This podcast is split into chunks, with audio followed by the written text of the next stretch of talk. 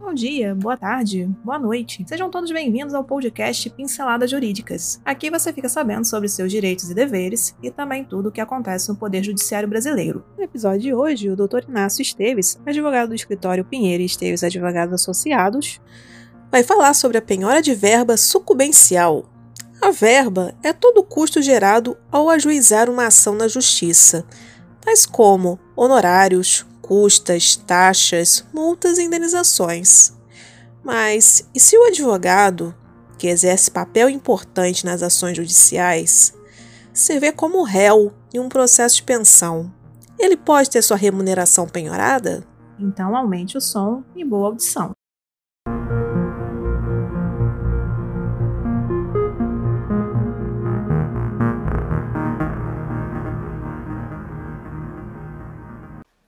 Profissionais liberais, em geral advogados, se devedores de pensão alimentícia, podem sofrer penhora na verba sucumbencial, uma vez que a regra geral de impenhorabilidade de salários, remunerações e ganho de autônomos e honorários de profissionais liberais pode ser excepcionado nos termos do artigo 833, inciso 4, combinado com o parágrafo 2 do Código de Processo Civil desde que se volte para o pagamento de prestação alimentícia, independentemente do valor da remuneração recebida e de sua origem, conforme entendimento do STJ, a primeira turma do Tribunal Regional Federal da Quarta Região da Relatoria do Juiz Federal, convocado Alexandre Gonçalves Lippel, manteve a piora dos honorários de sucumbência pertencentes a um advogado determinado pela 16ª Vara Federal de Porto Alegre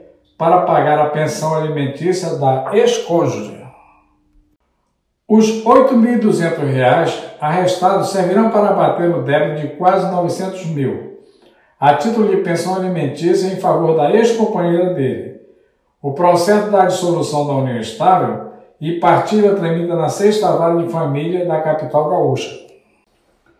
O credor da verba de sucumbência penhorada e devedor dos alimentos, utilizou de um recurso para combater a decisão de primeiro grau, interpondo um agravo de instrumento, no TRF4, contestando a decisão do juiz Tiago Scherer, em razões alegou que, embora os honorários advocatícios possuam caráter alimentar, não estão abrangidos na exceção prevista no artigo 833 Parágrafo 2 do CPC. Sustentou que o conceito de dependência econômica está ligado à ideia de subordinação.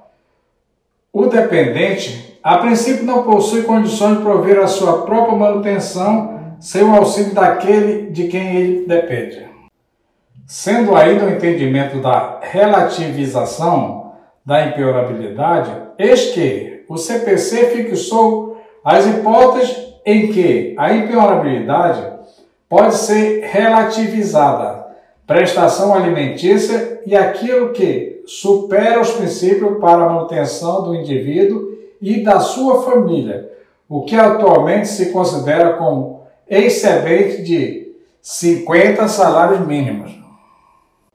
No caso dos autos, ainda que a parte agravante tenha juntado as razões recursais, fotos nas quais aparentemente a pensionista possui uma vida confortável, fato é que a prestação alimentícia é devido, devendo ser mantida a transferência determinada pelo juízo de origem. E por hoje é só. Agradecemos sua atenção e esperamos ter lhe ajudado com este conteúdo. Toda semana são lançados dois novos episódios. Este podcast tem o apoio técnico-jurídico da Pinheiro Esteves Advogados Associados e o apoio tecnológico digital da Clã Soluções Digitais. Para conhecer mais, os links estão na descrição. Até o próximo episódio.